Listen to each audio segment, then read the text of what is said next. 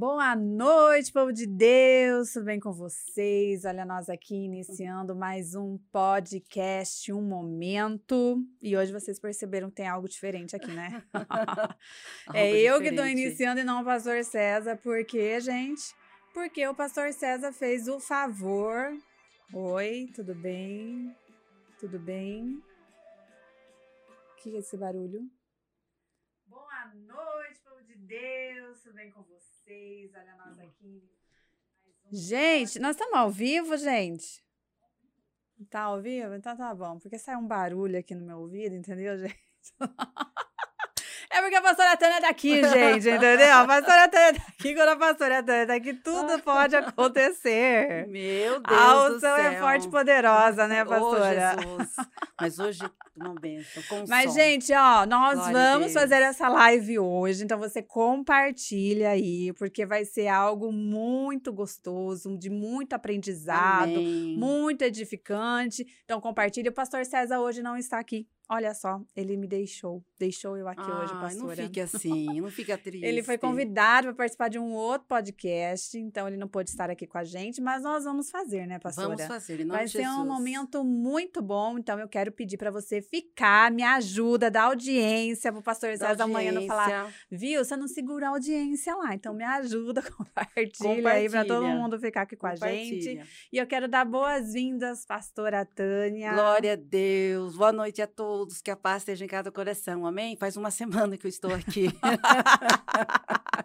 Pastor é César falou: você não vai embora. Aí fechou, fiquei. Fiquei em adoração, fiquei orando, participei do batismo ontem. Tremendo, né, pastora? Que batismo, meu Deus. Fala, acabou, não acabou, tinha mais um. Tinha Glória mais um. A Deus. Glória a noite a Deus. teve mais. Então, à noite fiquei sabendo que teve mais pessoas que se batizaram, se entregaram para Jesus eu imagino que foi tremendo. E hoje continua a vitória, né, nas nossas vidas. Amém. Hoje nós vamos aprender muito, né, pastora? Ah, eu também, eu quero aprender. Eu vim falando com o Espírito Santo no carro, falei, Espírito Santo, que as pessoas que estiverem conectadas hoje, que o Senhor é, vai ao encontro das necessidades de cada uma delas. Aí Deus falou, não pensa não que vai no encontro só delas, não. Vai começar com vocês que estarão lá. Fala Deus! Ministrando, trabalhando, né? Os meninos que estão ali na mesa de som. E é multimídia, Deus vai estar falando com todos. Então, eu vim conectada com o Espírito Santo e eu creio que ele vai estar aqui falando conosco de uma maneira muito gostosa, né? Bem descontraída. Eu creio, em nome de Jesus. Amém. E aí vocês vão compartilhando, fazendo perguntas. É, né, deixa suas perguntas aí, ó, já, se você tem alguma curiosidade. E eu quero, pastora, que a senhora comece se apresentando. Fala um pouquinho, quem é a pastora Tânia? Quem é a pastora Tânia? Pastora Tânia. Meu nome é. Olha, meu nome, gente. Não vão rir, tá? Eu falei que hoje eu ia ficar séria. eu falei que hoje eu ia ficar séria. Meu nome, que coisa, né? É, assim, eu gosto muito de falar. A pastora Carla, sempre ela tá ali falando sobre o reino, né? Isso. Sobre o retorno de Jesus, a vinda do Senhor. Eu sou apaixonada pelo Espírito Santo de Deus. Não que eu não seja pela vinda do Senhor, uhum. mas eu sou apaixonada pelo Espírito Santo de Deus. Gosto de falar das coisas dele, das funções dele. Meu nome é Tânia Regina Agostinho Pereira da Silva. Eu Olha, sou Agostinho Pereira. Eu sou Agostinho Pereira. Verdade, Agostinho Pereira. Da Silva. Não sei porque você está rindo, mas ela está rindo, a pastora a está rindo. família. É, Agost... ela, o que, que ela lembrou? Sou Tânia Regina Agostinho Pereira da Silva. Mas aí casei. Aí no que eu casei, não, quase eu não assino nada assim, Agostinho nem o Pereira. Pai, me perdoa. Família, me perdoa. Mas aí ficou Tânia Silva ficou Tânia Silva, Tânia Silva, Tânia Silva entrou assim de uma tal maneira na minha vida que às vezes eu falo, nossa, eu, eu sou Agostinho, não sou da grande família, né? mas eu sou o Agostinho. E ficou, eu não quis tirar é, nenhum do meu sobrenome para não deixar o pai triste e, e, e, acrescentei, né? Então era Pereira, coloquei o da Silva. Foi interessante que no dia lá da cerimônia, no cartório, né, ali na Rua São José, acho que existe ainda, né? Sim. Na São José. Eu fui, estava tão emocionada, né? Hoje, hoje vai ser cheio de emoções aqui. Era as, casei às, numa sexta-feira, às 16 horas. E no dia que eu fui, no dia lá, o Francisco chegou assinou. Por quê? O nome dele é Francisco da Silva. Aí todo mundo fala só? que é Francisco da Silva. Não tem o só, mas é porque o dele é curtinho. E daí, quando eu fui assinar o meu nome, pastora Carla, eu coloquei Tânia Regina. O resto apagou. Eu não sabia quem eu era mais. Se eu era Pereira, Agostinho Pereira e tal. Eu falei, bem, esqueci meu nome, baixinho, falando no ouvido dele. Ele falou, como assim? Aí, meu casamento já começou na piada, gente, comecei já na piada. Aí ele falou assim, é, é Regina? Acho que até o Regina esqueci, eu só sabia que eu era Tânia. Ele falou, Regina Agostinho Pereira, ele foi falando no meu ouvido e eu fui para poder assinar lá no livro, que deu aquele branco. Eu sou, casada, sou casada há 39 anos e dezembro, e oito meses deve ser, porque dezembro nós vamos fazer 40 anos de casados. Uau! É tempo. 40 Tempo. anos de casados. Sou mãe, é, tenho dois filhos, um casal, o Douglas, 38 anos deve ser, vai fazer 39, e tenho uma filha, Tamires. Tá ligadinha aqui. Tá ligadinha, a Tamires Tá Tamires. ligadinha aqui. É, depois que você passa uns anos, você não lembra mais se é 32 ou 33 ela tem. Eu tenho um casal de filhos. Ah, também não liga de você contar a idade dela, não. Não. E eh, os dois são casados. Tem uma neta que está aqui conosco hoje, né? Veio fazer companhia aqui com a avó, tá aqui pertinho de mim, grudadinha comigo. Então, sou, então, sou mãe, sou vó, né? E comecei no ministério faz muitos anos, faz tempo. Comecei na sede, né? Comecei lá no grupo de jovens, com 16 anos. Conheci que é o meu excelentíssimo marido, tinha 17. E Nossa. 17 anos. Se hoje fosse ver um adolescente, né? Uma É. menina, uma menina. E casei com 19. Nossa, casou cedo. pastora. 19 anos. É Porque em casa tinha um método com mamãe. Mamãe dava tempo para cá para namorar. Não sei se é com. mamãe dava tempo, era só dois anos de namoro. Era só dois anos. Ela falava aqui o negócio funciona assim. Dona Antônia. Então, o pai era mais tranquilo, pai de boa. Mas a mãe chegou, começou a namorar. Ela falou: de dois anos aqui ninguém passa de no namoro. Então, vocês vão se organizando e até dar os dois anos. Dois anos já estar casamento marcado, né? Então, comecei com 17, casei com 19, sou técnica de enfermagem. eh, então, eu já tenho essa. Dentro de mim, de, de cuidar das pessoas. eu Cuidar gosto de pessoas. cuidar de pessoas, de, eh, de estar lidando com pessoas que estão doentes. Sempre cuidando de pessoas, né? Então, fiz enfermagem com 17 anos. Quando conheci o Francisco, eu estava no primeiro ano de enfermagem. Conheci o Francisco, ter- fiz o curso técnico de enfermagem. Então, eu gosto do cuidar. Eu tenho aquele olhar, quando eu olho numa pessoa, eu já observo ela, se ela está bem, se ela não está, eh, o jeito dela. eh, já tenho aquela visão diferente, né? E tinha esse sonho de ser pastora, né? Cheguei, primeiro sonho de ser enfermeira, né? Depois realizei. Depois, quando chegamos na sede, tem esse sonho de ser pastora. Começamos como obreira leiga, né? Como diz você, é só Hum, hum. sem estudar nada na, lá em Santa Terezinha, que era do bairro Santa Terezinha. Depois fui fazer teologia e já fazem alguns anos que estou no ministério. Já passei por vários ministérios na igreja. Só falta realizar alguns, né? Grupo de homens. Sou assim louca para ser líder dos homens. Não quero tirar a vaga do Garcia no momento Ah, agora. Meu Deus. Líder dos homens. Já Se fui li- segura, homens, que É, hoje vai sobrar pra é, vocês. líder das mulheres, eu já fui líder das mulheres, cuidei de adolescentes, um ano de adolescentes, era uma maravilha, minha casa era... Eles iam passar o final de semana na minha casa, eles dormiam em casa. Ah, Tamires deve estar escutando, isso é uma alegria, né? O quarto da Tamires é grande, então eles ficavam lá, chuveirão no quintal, os adolescentes ali comigo, aonde eles iam, eu ia junto, então já cuidei de adolescente, de mulheres, já fui líder da intercessão três anos, por isso que eu estava semana passada querendo expulsar, né? líder da intercessão por três anos. Jovens, não, cuidei dos adolescentes. E Mulheres. Mulheres, cuidei das mulheres, três anos das mulheres, e viajar com as mulheres, levando as mulheres para lá para cá, orientando, aconselhando.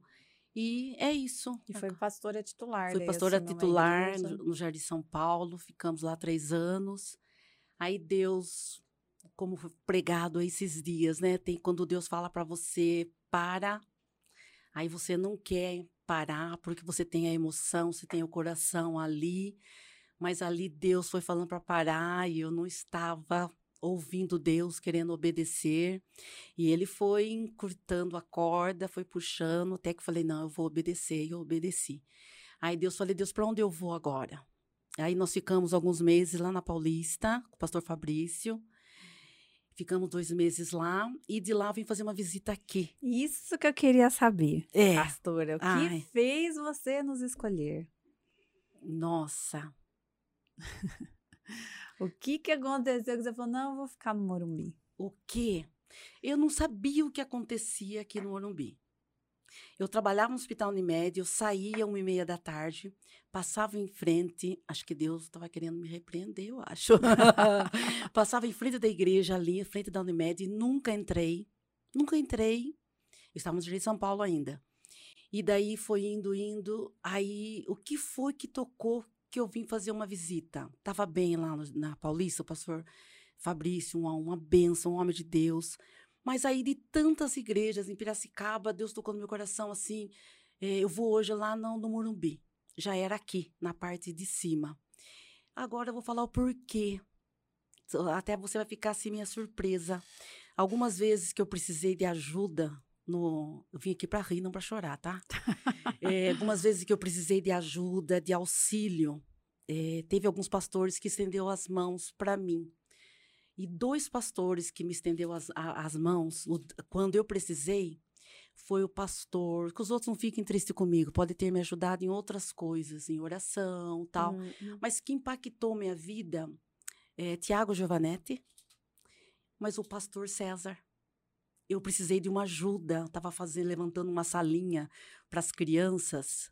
Aqui a gente vê uma, a sala das crianças, a gente vê eh, com TV, a gente vê carteira. Aí você, sim, vocês precisam valorizar isso, porque em todos os lugares não tem isso. Lá no Jardim São Paulo, as nossas crianças ficavam na calçada. Você, tinha noção? Você não, que eu nunca comentei isso com você. Não. Como a igreja, quando eu assumi lá, era uma igreja pequenininha, bem arrumadinha. Só que era numa esquina e não tinha espaço. é, Era 30 pessoas que- e um banheirinho. Então não tinha das crianças Hum, ficar. hum. Então elas ficavam na calçada e uma diaconisa ficava olhando as crianças ali na calçada. Agora se imagine passando carro, moto. Aí quando chovia, elas vinham, ficavam sentadinhas ali atrás, ali eu pregando e as crianças ali. Ficamos seis meses ali naquela situação na igreja. Aí Deus preparou, nós saímos de lá e passamos numa igreja um pouquinho maior, né? Que já tinha já dois banheiros, um espaço maior, tudo e um espaço para fazer uma salinha. Eu falei, gente, olha, as crianças não estão mais na calçada. Já tinha um portão, a porta já era eletrônica, já melhoramos. Hum, hum. E daí no- as crianças ficavam ali fora. Mas no dia de chuva, as mesinhas ficavam lá e as crianças uh, ficavam na chuva. Daí elas entravam ficavam lá atrás também, só que tinha mais espaço. E daí eu falei com alguns pastores e pedi auxílio. Eu quero fazer uma salinha para as crianças, que, né, nossa, minhas crianças. É, e me eu fiquei apaixonada por crianças, coisas que eu não tinha é, antes. Eu não, sa- não sabia se eu tinha o dom de cuidar de crianças. E no Jardim São Paulo, eu peguei um amor pelas crianças que vocês não têm noção. As crianças, quando eu chegava lá no Jardim São Paulo, as crianças já estavam todas na porta esperando. Legalzinho. Toda arrumadinha, banho tomado, fitinha na cabeça, esperando abrir a porta. Elas eram as primeiras a chegar. Uma outra coisa, as crianças levavam o documento dos pais para receber unção, Olha. carteira de trabalho, peça de roupa. Então, eu peguei um amor muito grande nas crianças. E resumindo, o pastor César me ajudou financeiramente para comprar as telhas. Hum. É, duas vezes ele me ajudou. Ele e o pastor Tiago. Outros ajudaram em outras coisas, outros doaram o pastor Sérgio, os banco da igreja. Eu teve, eu não quero ser injusta. Hum, hum. Eu tive outras ajudas. Mas aquele momento que eu vim aqui, eu lembrei do que ele fez pelas crianças. Daí eu vim aqui no domingo, meu esposo não veio, que ele estava ainda sentido, né, da, da saída. E falei, eu vou. Ele falou, vai lá ver como é, depois você conta para mim. Aí eu cheguei aqui, empaquetei a entrada, tinha os, as- as- os adolescentes, as crianças com a plaquinha. Hum, hum. Seja bem-vindo, seja bem-vindo, É. já me impactou. Aí quando o louvor e depois a palavra. E no final, que a gente viu com o pastor César, ele deve ter algum probleminha, né? Porque. primeiro, primeiro dia que eu venho na igreja, ele fala: Pastora Tânia, você, você está aqui, que alegria. Eu vou lá atrás cumprimentar as pessoas. Daria para você encerrar o culto? Eu falei, pastor, o senhor pastor. e aí ele falou: Ah, imagina, eu sei para quem eu estou dando o altar. Então, o primeiro dia que eu, vi, eu vim aqui fazer uma visita, eu já fiz é, a oração final do culto. E, e aquilo, sei lá, me cativou os irmãos. Uma das pessoas que me recebeu ali na porta, pastor Walter. Pastor Valtinho. Pastor Valtinho. É, pastor Valtinho. Aí, essa aí, aí eu fiquei. Aí eu voltei na quarta e trouxe meu esposo. É, e daí o meu esposo apaixonou e nós ficamos. Já fazia quase cinco anos nós estamos aqui.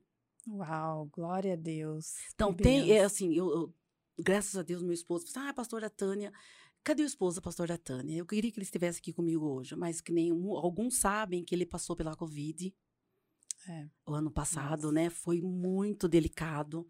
Então, quase você, ah, a pastora Tânia é sempre sozinha na igreja tal. É, foi muito grave o quadro dele. Ele teve uma enfisema pulmonar. Então, aí ele ficou um ano, pastora, tomando medicação. Parou agora, em abril desse ano. Então, ele, ele vem de vez em quando, ele vem na Santa Ceia, mas ele não perde o culto, né? Ele é online, ele adora a Deus. Um homem ele, abençoado. Um homem abençoado.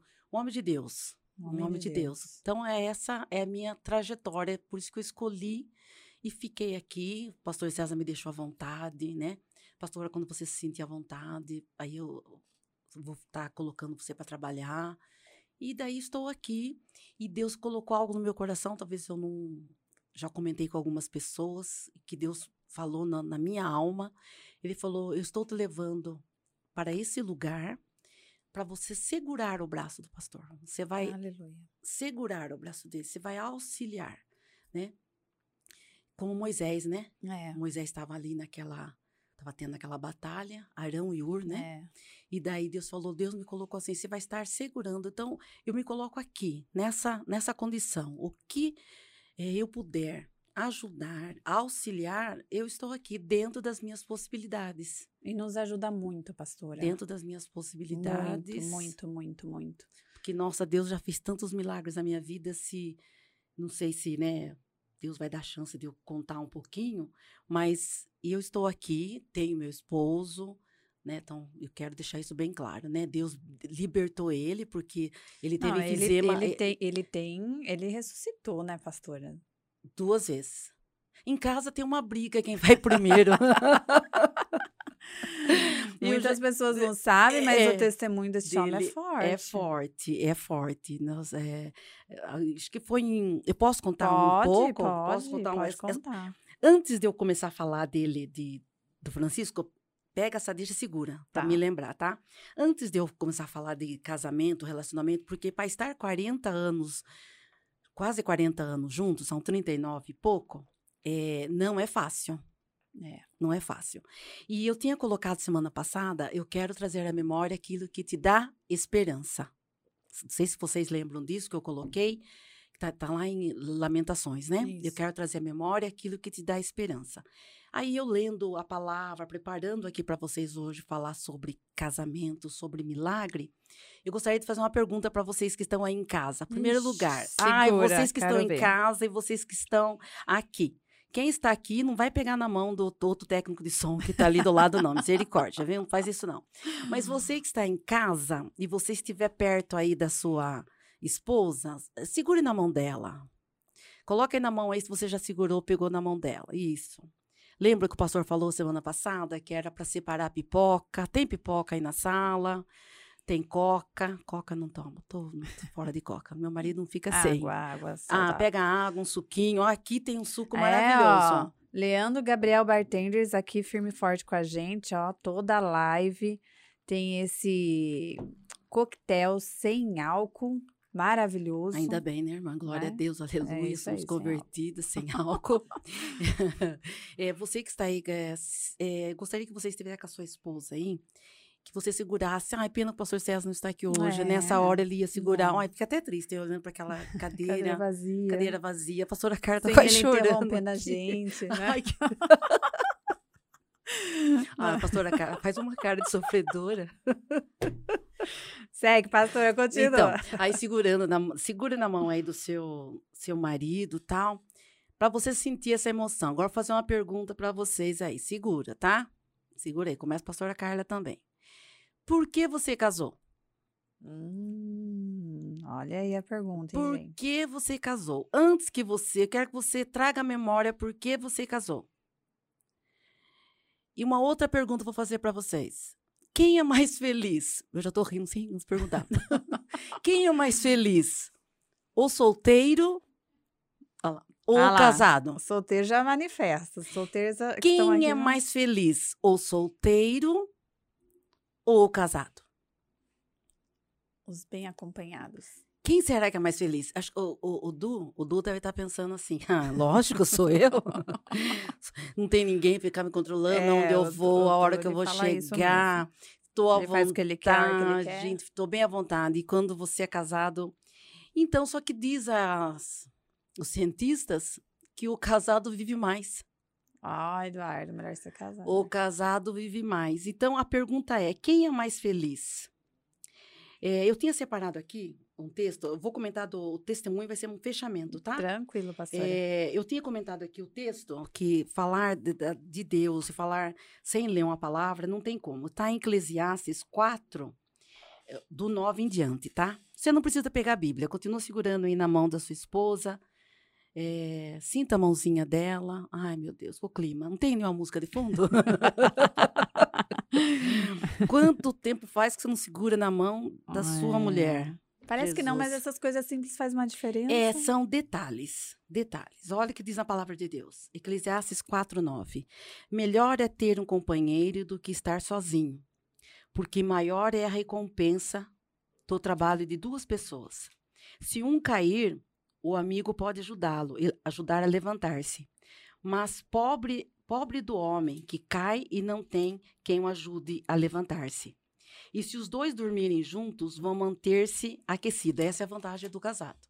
O solteiro, coitado, ele vira de um lado do outro, pega a coberta e o edredom. O casado não. Fica de conchinha, uma benção. Como, porém, manter-se aquecido sozinho? Um homem sozinho pode ser vencido, mas dois conseguem defender-se. Um cordão de três dobras não se rompe com facilidade. Não está dizendo que não se rompe, só não se rompe com facilidade. Então, é melhor serem dois do que um. Mas o que acontece? Quando é solteiro, tem tantos sonhos, tantos planos. Eu estava vindo para cá no carro, fiquei imaginando, eu lembrei de uma foto que eu vi da pastora de noiva. Olha, eu lembrei, um cabelo preso, não estava? É, meio, meio preso e meio solto. Eu quero que você que está aí na sua casa, nesse momento agora, a pastora agora vai voltar lá no tempo. Ela vai voltar lá no dia que ela foi se arrumar, ela prendeu o cabelo, fez maquiagem. O pastor foi lá, co- cortou o cabelo também, fez a barba, fez a unha, fez a unha. Ele não. Ele não fez a unha? Não, acho que não. Fez a unha? Mas a mulher fez a unha, se arrumou, ficou toda, toda. Aí chegou lá no dia do casamento. Houve uma preparação. Eles prepararam onde ia morar. Vocês já tinham de morar ou não? Foi- Sim, já tinha. não foi morar lá no fundo da casa da sogra? Não, já tinha. Já tinham de morar, tinha móveis. Sim, Por isso que tinha. minha mãe dava dois anos. Era um ano para namorar, outro ano para comprar os móveis e pagar. Eu- Eu tenho um testemunho forte no casamento. Eu ganhei tudo, pastora. Ganhou tudo. Tudo, tudo, tudo que você Nossa, imaginar. que benção. Não, o meu teve que pagar. É, um ano teve que comprar e ir pagando. Mas Foi um milagre. E- Então, isso aí é benção. Aí, ó, nesse dia do casamento, é, tem os- o momento dos sonhos. Vocês não sabem o que vai acontecer. Não tem aquele momento da foto, não sei no seu teve. O fotógrafo mandou vocês olharem para trás. Ele ficou lá no altar, o fotógrafo, perto do altar. Vocês estavam, passaram na metade da igreja. Não faz mais isso, né? Não, não, Acho que não eu faz não mais. lembro desse. Não, é coisa. Ai, Deus, estou contando a minha idade. Sou antiga. É, quase 40 anos. Mas era, era todos faziam isso. Chegava na metade da igreja, o pastor, o fotógrafo chamava, você olhava para trás, ele tirava aquela foto, tipo assim, ó. Hum, hum. Acabou bem. É, já era. Já era. Já era, agora é só daqui para frente mesmo e iniciar uma nova vida. Aí eu perguntei, por que que a pessoa casa? Isso é importante, hein? Por que que a pessoa casa? Importante. Os crentes, sabe os crentes? A maioria, quando casam, eu marquei algumas coisinhas aqui, eu trouxe umas colinhas. Uns casam geralmente por causa da parte da sexualidade. É. Uns porque não querem pecar. Não querem fornicar, não querem pecar. Nasceu de novo, igual ontem, mergulhou, nasceu de novo, não quer pecar. Então ele quer fazer as coisas direitinho, quer casar. Outros já estão fornicando faz tempo. Daí ele quer endireitar a vida, então ele vai e marca o casamento. Outros tá na casa da mãe do pai, tá com briga lá, no- a moça ou o moço não quer mais que o pai e a mãe mande, uma coisa, eu vou sair dessa casa, vou sumir, eu vou É. casar. E pega essa pessoa, então sai, ah, vai pro casamento como se fosse uma libertação. Já começou tudo errado Com a intenção. com a errado. intenção de sair da casa. É, outros, é, outra não quer ser titia. Você vê as, as irmãs duro quando você olha para a mocidade. e você vê fulana casou, É. a outra casou e você ainda, ainda não. Você, você olha na igreja, não chega nenhum jovem. Não tem quase varão. Irmãs, precisa orar de quarta. Fazer campanha. Desde aquela época já tinha essa reclamação, pastora Carla, que as meninas tem muito mais meninas na igreja É. do que menino. E daí elas querem procurar lá fora. E daí também pode ter muitos muitas, Muitas frustrações. frustrações e consequências. Então tem várias coisas, né? Carência, né, pastora? Carência emocional, eh, várias coisas fazem com que a pessoa Medo de ficar sozinha. medo de ficar né? sozinha, até anotei que medo de ficar sozinha, eh, e daí casa. Resultado. Outra acha que está. Ai, amor à primeira vista. Ai, amor. Viu o irmão chegando na igreja de cavalo, amarrou o cavalo ali na porta da igreja e desceu o príncipe, né? Aí você já olhou na mão dele, não tinha aliança, você já deu um glória. O pastor no altar achou que era por causa da pregação dele, não era. É porque o irmão passou, você olhou na mão dele e não tinha aliança nem na direita nem na esquerda. Você falou, ele está livre, né? Então daí, aí ele começou, você começou a ficar de olho naquele moço. Aí você ali, quando estava no começo do casamento do namoro, eu notei semana passada que o pastor fala para você amor. Não é? É, amor. É amor só? Amor. Não tem amor? Às, ah, vezes, às vezes ele fala amor, amor. amor. Ah, que legal. Geralmente, quando ele tá meio assim, sabe, quando ele tá meio nervosinho, ele fala amor. Daí eu já sei que, nossa, o negócio tá pegando, entendeu? Mas geralmente é amor, amor. Amor. Então, tem algumas. Eu quero que você lembre aí, vocês que estão em casa, o que você chamava a sua esposa e agora você nem chama mais. Deixou passar, é um detalhe, né? É. Quando eu tava namorando, eu até marquei aqui, eh, chamava ela de gata, bem, eu e meu marido é bem. Tempos atrás tinha parado bem, mas agora voltou, aleluia, Deus fez a obra. bem, bem, bem. Outros chamam, pede para eles colocarem aí do que eles chamam, É, do, coloca aí aí. do que você chama o, o amor Ah, da sua vida. Cezinha. Meu marido tá aqui, ó. Pastora Carla, eu te amo. Ah, acabou declaração. o podcast dele. Também te amo, meu amor. O que será que ele quer? Aleluia. Aí, ó, gata. Outros chamam de vida. Outros chamam de florzinha. Outro quando o namorado é fofo. Geralmente quando é namorado, às vezes não é muito fofo, né? Geralmente quando tá namorando, é, a pessoa dá uma cuidada, né? Dá uma aquela coisa. Você consegue às vezes até ver o gominho assim. Depois. Depois já era. Aí você começa a contar os gominhos das voltas, assim. dobraduras. Aleluia, deixa pra lá. É, florzinha, bem, paixão. Até se chama meu Ó, a- gordinho, A, a, a Zirley falou que chama o marido dela de mozão. mozão, né? Então, tem, então, são jeitinhos delicados que geralmente chama quando tá namorando. E quando casa, geralmente vai, vai ficando para trás isso. E o duro é, pastora Carla, quando vai ficando mais velho, você passa a chamar meu velho. Às vezes ele me chama de véia. Eu sou profeta. Ai, meu Deus, tô ficando véia já. minha véia, ou é, o vô, né, marido e mulher, mas como eles já são avós, aí fala, ô vô, vô, mas viu, não pode, gente, vô, vó, não, você tem que voltar, volta. Lembra o que você fazia? Você ganhava alguma coisa do pastor César quando vocês namoravam? Quando ele chegava lá para namorar? É, ele gostava de me dar. Ele tentava me ganhar com charge. Ah, Porque eu chocolate. gostava, é, eu gostava de charge. Daí ele, ele sempre trazia um chargezinho. E Não, hoje? vários. E hoje?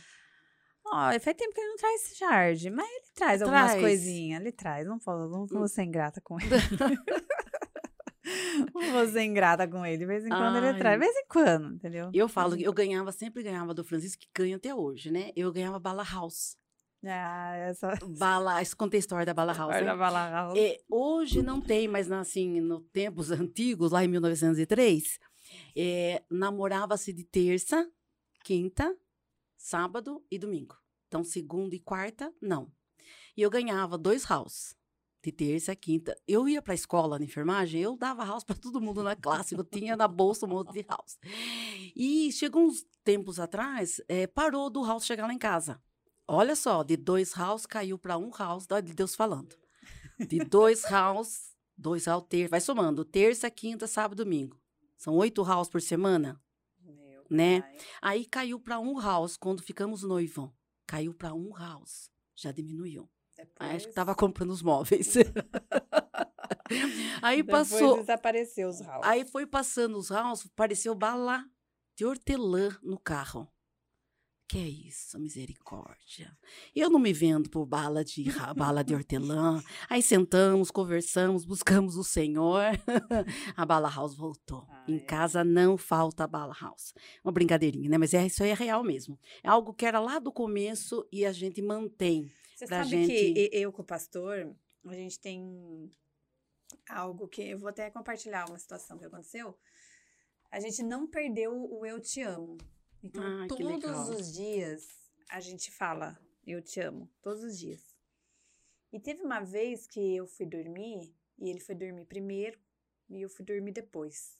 E eu deitei na cama, sem brincadeira, pastora. Eu pensei assim, eu falei, eu acho que hoje a gente não falou eu te amo. Eu pensei, eu pensei, eu pensei, vai ser a primeira vez que a gente vai dormir sem falar eu te amo. Pastora, diante de Deus, esse homem acordou. Meu Deus. Ele virou pra mim e falou, eu te amo. Daí eu falei, Deus do céu, eu não tô acreditando nisso, entendeu? Porque, tipo, foi uma conexão assim, ó, muito forte, forte. sabe? Aí eu, eu falei, gente, isso aí tem que virar testemunho, porque é surreal. Mas tá dando desse. testemunho hoje. Porque, é, sabe, isso é, é legal, né? Não, não perder, não perder essa essência, Parece né? que é essência, é, simples. É bobo, mas você fala, gente, a gente não pode perder essa conexão que a gente tem desde quando a gente começou a namorar, né?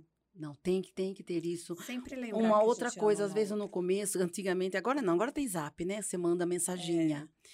Então, eu tô- vou dar um toque aí para vocês casais. Manda mensaginha pelo zap. É, Que, as, né, no- é, alguns anos atrás fazia, deixava-se bilhete, né? Hoje não, hoje tem o zap, manda lá no meio do dia, é, manda alguma coisa é, para. eu até não sei se eu perguntei para vocês, né? O que Deus tinha que que fazer para nós, ele já fez na cruz. A Verdade. salvação, é, a no- o nosso relacionamento, a nossa. Tudo para nós ele já fez na cruz. Aí a pergunta é: o que eu e você estamos fazendo para manter o nosso relacionamento aquecido? O que, que eu e você estamos fazendo? Sabe o que acontece, pastora? Nós entramos na rotina.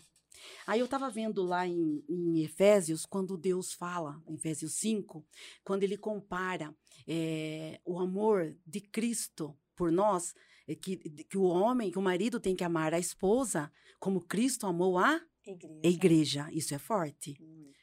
Então, então simbolizando assim, que eh, Cristo é o homem, que é a cabeça, e o corpo é a mulher, que é a igreja. Aí eu estava analisando, buscando, pedindo para o Espírito Santo, que eu amo o Espírito Santo, Uhum. as funções que ele tem, o que ele é na nossa vida. E ele foi dando assim, algo para mim que eu quero passar para vocês, que eu achei muito forte isso. Nossa, Que se muita- liga aí, gente. Se presta liga, atenção. presta atenção. Lá em Efésios 5 fala de, do amor de Cristo pela igreja. E como o marido tem que amar a sua esposa. Como ele tem que amar a sua esposa. Olha que, que interessante. Às vezes fala assim, ai. Ser submissa é algo que é pesado. Você já viu falar isso, pastor? Ah, eu não quero ser submissa. Ser submissa é, é um peso. Ah, mas nós já ouvimos falar também que submissa é estar sob uma missão. Aí o Espírito Santo me levou num lugar que eu gostaria que vocês entendessem assim. Se o homem é a cabeça e Cristo é a cabeça, o que que tem na cabeça, pastora? Vamos lá. O cérebro, os olhos. É, primeiro, é, os olhos. Vou começar pelo isso, o cérebro. Muitas coisas nós reclamamos que o nosso marido é muito razão. Eu creio que muitas mulheres vão estar concordando comigo aqui. Ai, como você é razão. Ai, como meu marido é frio. Ele não, parece que é muito frio, é muito razão. Mas porque o homem é a cabeça. O Espírito Santo falou levar assim, ele é a cabeça. Então ele vai ser mais razão, ele vai ser mais centrado. É, nós precisamos disso. Nós precisamos disso. Uma outra coisa que está na cabeça são os olhos. É, ele vai enxergar coisas pastor, aí o fala assim, ah, mas eu, eu enxergo as coisas mais do que meu marido. Não, eu quero falar dentro do Efésios 5, tá? tá. Do que o Espírito Santo mostrou para mim. Que tem coisas que o nosso marido enxerga que nós não enxergamos. Deus colocou o homem como cabeça, então nós temos que entender isso.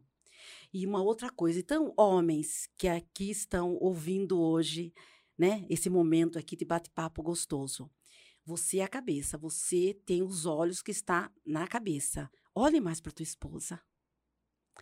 Observe ela. Ai, é duro, pastora, quando ela muda o cabelo, eu não observo, eu não, eu não, eu não. Os, os olhos estão na cabeça. Você é a cabeça. Porque se você não olhar, vai ter alguém que vai olhar. Exato. Então, aproveita que você é o cabeça, use esses olhos que você tem. Uma outra coisa, é, aí vem o narizinho. Narizinho. É, quando ela colocar um perfume, elogie o perfume que ela colocou.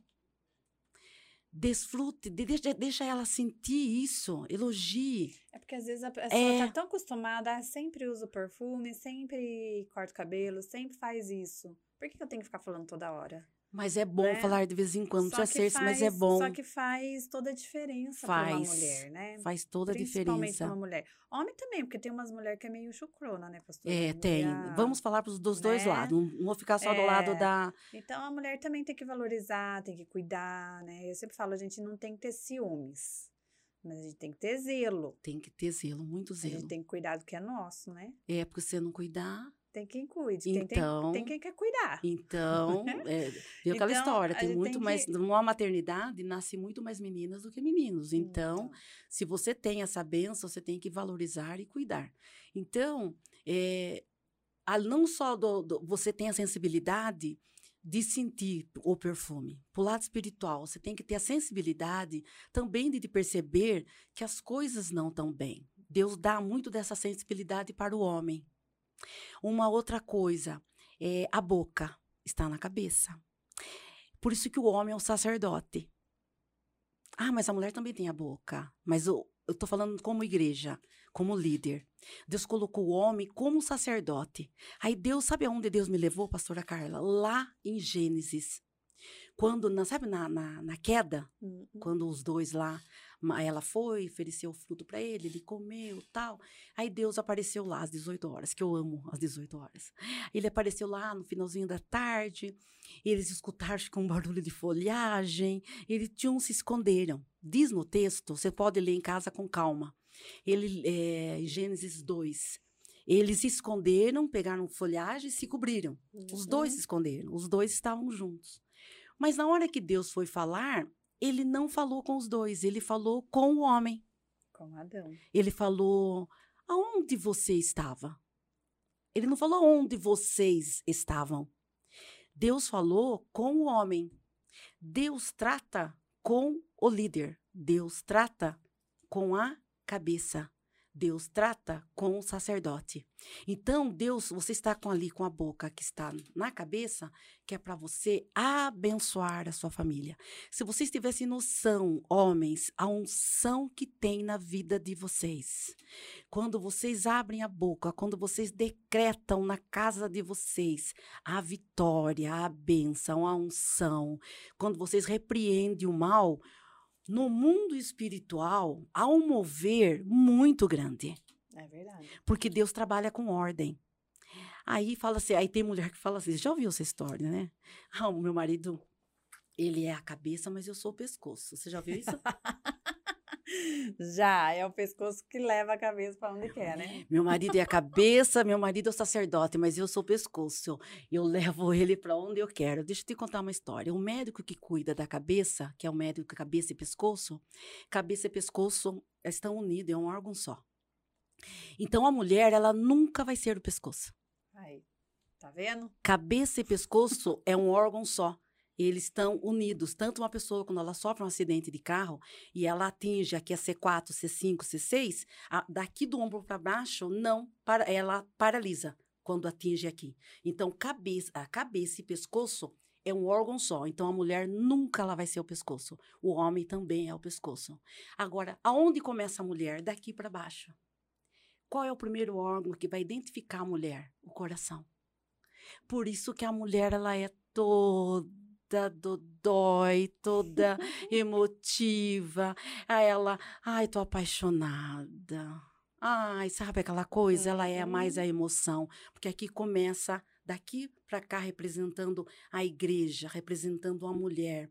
Então, a mulher, tanto que diz nesse texto de Efésios, que o, o homem deve amar a mulher como fosse a, a igreja, e a mulher tem que ter respeito respeitar o marido, honrar o marido, cuidar dele em todas as áreas. Então, achei muito interessante trazer isso para vocês nessa noite. Não sei se alguém aí tem alguma pergunta. Muito legal, muito. Alguma coisa disso. sobre isso. A Viviane Lopes, quando um solteiro ou solteira que teve uma imensa decepção amorosa, mas diz que passou, ok, mas vive dizendo não preciso de ninguém para ser feliz. Isso pode ser um travamento espiritual? A pessoa que teve uma decepção amorosa e fala não preciso de ninguém para ser feliz. Então eu li no começo do texto aqui que é melhor serem dois do que um. Hum. É, um vai ser testemunha da vida do outro. Com certeza, ela não foi curada a decepção foi grande, ela tem ainda uma ferida aí dentro e que precisa ser tratada. É. Uma coisa que é importante a gente saber é que a gente sempre vai se satisfazer em Deus, né? Em Deus, que Ele que completa. Ele, ele nos completa. Mas às vezes, geralmente, quem fala assim é porque tá ainda com a ferida ali aberta, né? Porque você não precisa obrigatoriamente casar. Não, né? nem todo mundo. Você você, o Senhor fala que alguns poucos têm esse chamado para ficar solteiro, né? Porque uma coisa é você ficar solteiro com responsabilidade e outra coisa é você usar da solteirice para fazer canalice, né? Forte, hein? Porque daí a pessoa usa a desculpa que ela é feliz sozinha, mas ela sai, beija um aqui, beija outro aqui, aproveita de um aqui, aproveita de outro ali, e tá tudo certo, né? Então, Agora, uma coisa é você ter o chamado do Senhor para ser solteiro, para servir ao Senhor em tempo integral, porque Paulo ele vai falar isso, né? Se eu pudesse aconselhar, aconselhava vocês a ficar sozinhos. Ficarem sozinhos. Para que vocês tenham mais tempo para servir ao Senhor. Mas é, o próprio Jesus ele vai falar a respeito disso, né? Ele vai falar assim: esse chamado não é para todos, esse chamado é para poucos. Então, a grande maioria né? O Senhor tem propósito no casamento. Então, se a pessoa ela teve decepções no passado, né? É, ela precisa se permitir ser curada, né? Para que ela curada, possa viver, tratada. porque senão vai ser uma pessoa solteira, mas infeliz. Frustrada. Frustrada, né? Então ela precisa permitir que o Espírito Santo trate no coração dela, que ela possa se restabelecer, né? Se completar no Senhor, com certeza, ser é, Deus ser é, aquele que supre ela em, em tudo, né? E então aquela pessoa vem para realmente somar na vida dela, acrescentar na vida dela, poder ser realmente um companheiro, uma pessoa que vai fazê-la feliz, né? É, auxiliar ali ela no, em tudo que ela precisar. Mas tratar isso é importante, né? Tem que Porque buscar a direção, buscar de que ah, eu vou ficar sozinha para ser feliz. Não, não é, não é bem assim. Geralmente tem uma ferida ali, né? Mas também tem aquela história como que é, é já viu aquela história antiga? É, você não achou a tampa da sua panela? Gente, a gente não precisa de tampa, não. Nós somos completos. A partir do momento que você tem Deus na sua vida, é, nós somos completos. A gente, não, a gente não é uma parte e está precisando da outra para poder se completar. Eu vejo assim, eu tenho esta, essa é uma opinião minha pessoal. É, nós, nós temos que ser completos. E outra coisa, em primeiro lugar, a gente tem que se amar. Isso é importantíssimo. Como a gente tem que se amar. Como tem, a partir olha, do momento a, a que eu tá- coloco é, aquilo que no outro, buscando no outro aquilo para me completar, não. Eu, eu preciso me amar. E me amar muito, e me cuidar. É. A gente que aconselha mulheres, né, pastora? É, a, a gente, não só mulheres, mas homens também, mas a maioria que a gente aconselha é mulher, a gente vê o quanto tá em falta o amor próprio. Amor próprio. É, as mulheres não têm se amado. E, e aí, o fato de você não se amar, você aceita qualquer pessoa, qualquer situação, né? Que muitas vezes é humilhação, é mulheres que não são valorizadas, né? E aí acaba casando, e aí o casamento vira uma desgraça, né? Porque acha que casamento vai resolver alguma coisa. Casamento não resolve nada. Né? E se você não está, você não tem Deus junto nesse relacionamento, o casamento vai piorar. Tem que ter Né? Deus. É a base de tudo é Deus. É, o casamento tem que ser, que a, que a pastora leu aí, o cordão de três obras. Isso. Deus tem que estar ali. Se Deus não estiver ali, o casamento só vai piorar. Unir duas pessoas com duas culturas diferentes, duas formas de Nossa, pensar casa diferentes. veio tudo Entendeu? diferente. Tudo morando junto, vivendo junto. Ah, filha, você- aí falta dinheiro, vem problema de saúde. Aí o que que aguenta? Quem que aguenta? Não aguenta. Entendeu? Amor, É, é o amor. Falta dinheiro, o amor sai pela janela. Minha avó falava isso.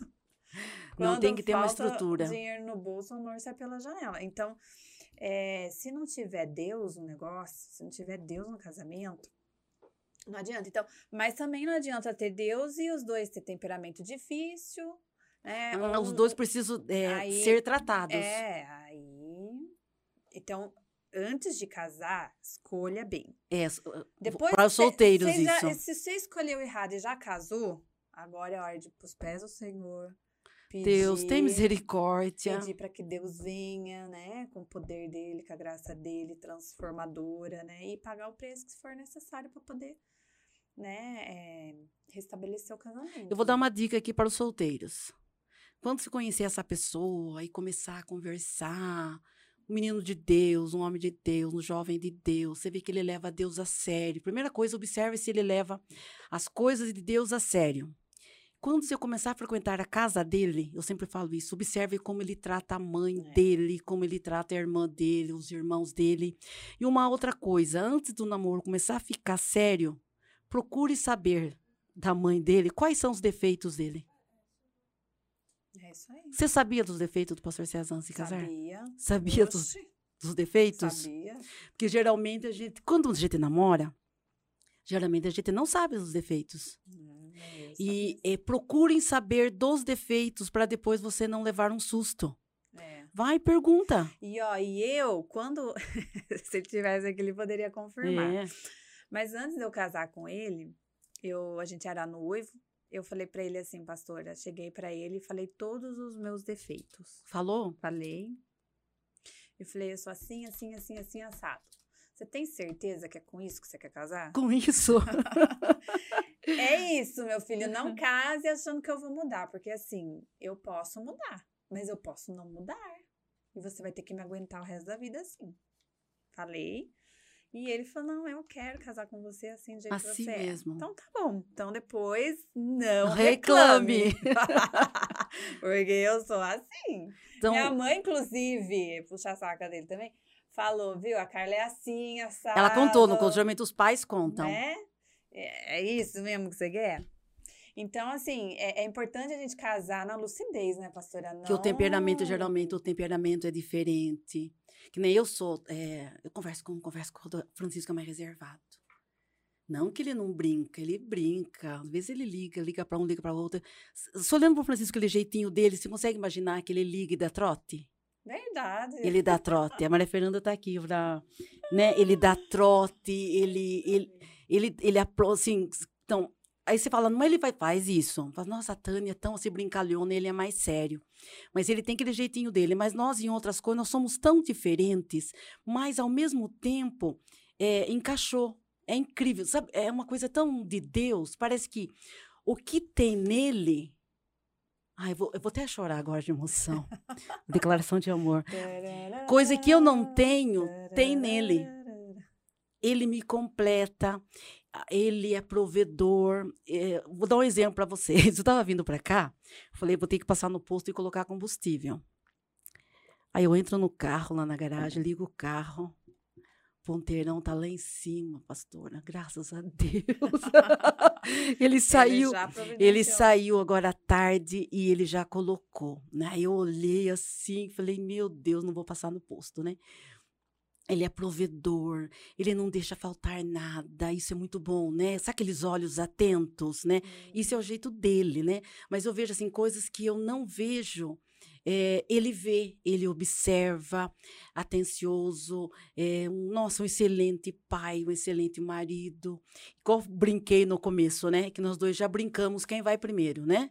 Eu já passei por problemas de. Ele passou primeiro, né? Vou entrar nessa parte agora. Ele passou primeiro é, de um acidente de carro. Nós tínhamos dois, dois anos de casado, você casa com 19 anos, 20 e poucos anos, acidente de carro.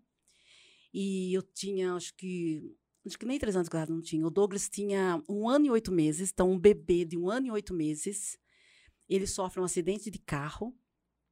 E esse homem é, um acidente gravíssimo, pastora, gravíssimo, pastor. Ele estava de férias, o, o Douglas era para estar com ele no carro, na cadeirinha, aquela cadeirinha que tinha atrás, tudo. E Deus tocou no meu coração, tinha dado um sonho para mim aquela semana, e eu achei que aquele sonho não era bom, eu senti algo estranho, não deixei o Douglas com ele aquele dia. Ele falou: "Deixa o Douglas comigo, tô de férias", né? Eu trabalhava na Santa Casa naquela época. E ele ele me levou até no ponto de ônibus com o carro e ele ficava com o carro, pastor da Carla, e voltava com o carro dando ré. Fica com o pai. Fica Olha. com o pai. O Douglas estendia a mãozinha assim, querendo ficar com o pai. E eu falei, não vou deixar ele com você. Algo falou no meu coração, não deixe, né? E eu, olha, com criança no colo, pegando o ônibus, indo para trabalhar, deixava ele na creche, tinha creche dentro da Santa Casa. E eu não deixei. Entrei às 14 horas no trabalho. Quando foi às 14h30, a pastora Carla, o telefone toca. Uma médica do hospital que tinha ali na pista avisando que tinha, meu marido tinha sofrido um acidente de carro. Gente, rápido assim. Rápido, duas e meia da tarde. Ele, aqui é a pastora, aqui é a doutora Maria, sou do hospital aqui na pista. É, como você trabalhou aqui, Tânia, então falaram que é seu esposo. Ele sofreu um acidente gravíssimo. Ele foi para os plantadores de cana e ele é um estado. Vá para lá, que é grave. Imagine, você com é, uma criança de um ano e oito meses. O marido tinha, na época, a pastora Carla, 25 anos. Ele 25 e eu 21, né? São quatro, nós temos quatro anos de diferença. Pastora Carla, o chão abriu, né? Naquela época, minha, minha supervisora foi comigo junto, me levou para plantadores de cana. Chegando lá, esse homem estava no raio-x. Aí, quando ele passou por mim, eu fiquei esperando ali no corredor, não podia entrar. Quando ele passou por mim, ele passou numa maca com a cabeça coberta, sabe, lençol coberto? Uhum. Geralmente se leva cobre a cabeça é um corpo. É. E eu peguei e falei, nossa, é o primeiro falar, vê se é seu marido. Eu falei assim, eu vi o rosto dele, falei, é meu marido. Então, ele tá fazendo raio-x, fazendo vários exames, a senhora não pode entrar. Falei, tudo bem. Aí, quando foi passar, passou a cabeça coberta. Eu falei, ele faleceu? Ela falou, não, não, uh, não falaram nada. Passaram, tá, uh, não falaram nada. Depois vieram informar, não, nós cobrimos porque tinha muita gente no corredor, a gente não queria que as crianças, alguém visse quando ele passou. Eu achando que ele tinha, falei, pronto, eu tô viúva, né? Uhum. Aí minha, minha, minha, supervisora ali me dando apoio, ali para mim, tudo, até a minha mãe chegar. Na época eu tinha minha mãe. E o Francisco sofreu acidente de carro, foi para UTI. Isso era umas três, três e pouco da tarde, né? Quando foi às 16h30, nesse dia, dia 10 de outubro, é, ele teve uma parada dentro da UTI. 25 anos. Ele teve uma parada e, e os médicos tentaram uh, fazer de tudo para ele para voltar, para ressuscitar, né? Todas as manobras. No que foram fazendo as manobras nele, pastora, hum. que foi um acidente de carro, uh, ele estava vindo de, da pista de, de, São Pedro para Piracicaba. O que aconteceu no carro na época? Travou o volante do carro, hum. ele 120 por hora, o carro capotou, o carro pulou um carro com duas professoras dentro duas professoras dentro. O meu carro pulou o carro dessa professora, não bateu na professora e continuou batendo. Nossa. Aí o Francisco foi lançado de dentro do carro e caiu na terra, não caiu no asfalto. O médico falou que foi uma das coisas que ele sobreviveu, que ele não caiu no asfalto, ele caiu meu na terra. Deus. Naquela época, acho que não tinha SAMU, nada disso. Pegaram ele, colocaram na traseira de uma caminhonete e no que carregaram ele, uh, ele teve, eh, perfurou o pulmão. Então, resumindo aqui a história, ele teve o pulmão perfurado, ele teve Meu cravícula Deus. quebrada, ele teve traumatismo craniano e foi para UTI com isso. No que ele teve a parada, foram é, fazendo a massagem cardíaca, foram quebrando todas as costelas dele. Hum. Todas as costelas foram quebradas. Gente. Aí chegou uma hora, o médico falou assim: chega, vamos parar porque já passou do tempo. Se ele voltar, ele vai ficar ou cego, ou não vai andar, não vai falar. E vamos parar. Ah, não já ia fazer aquele. Quando falece, coloca, faz um papelzinho assim e coloca no dedo do pé, para identificar o nome, horário. E já iam fazer. O médico falou, já estavam já para fazer por o nome dele. Deus levantou um médico dentro da UTI, o curador Zicana, acho que era troca de plantão, não sei quem é esse médico, falou um anjo. Esse médico viu a idade dele. Falou: Nossa, ele tem 25 anos, é casado. Não, vamos tentar. O outro falou: Não, ele vai ter sequela. E esse médico tentou, voltou, continuou fazendo massagem. E nisso o Francisco deu um suspiro, deu, reagiu. No que reagiu, foi feita uma traqueostomia nele. O você vai conversando com ele, se observa aqui que ele tem uma marca, né? Como diz, Deus deixa essas marcas é. para você lembrar o que aconteceu com você, os é. milagres aconteceram. E ele foi entubado, e daí, né?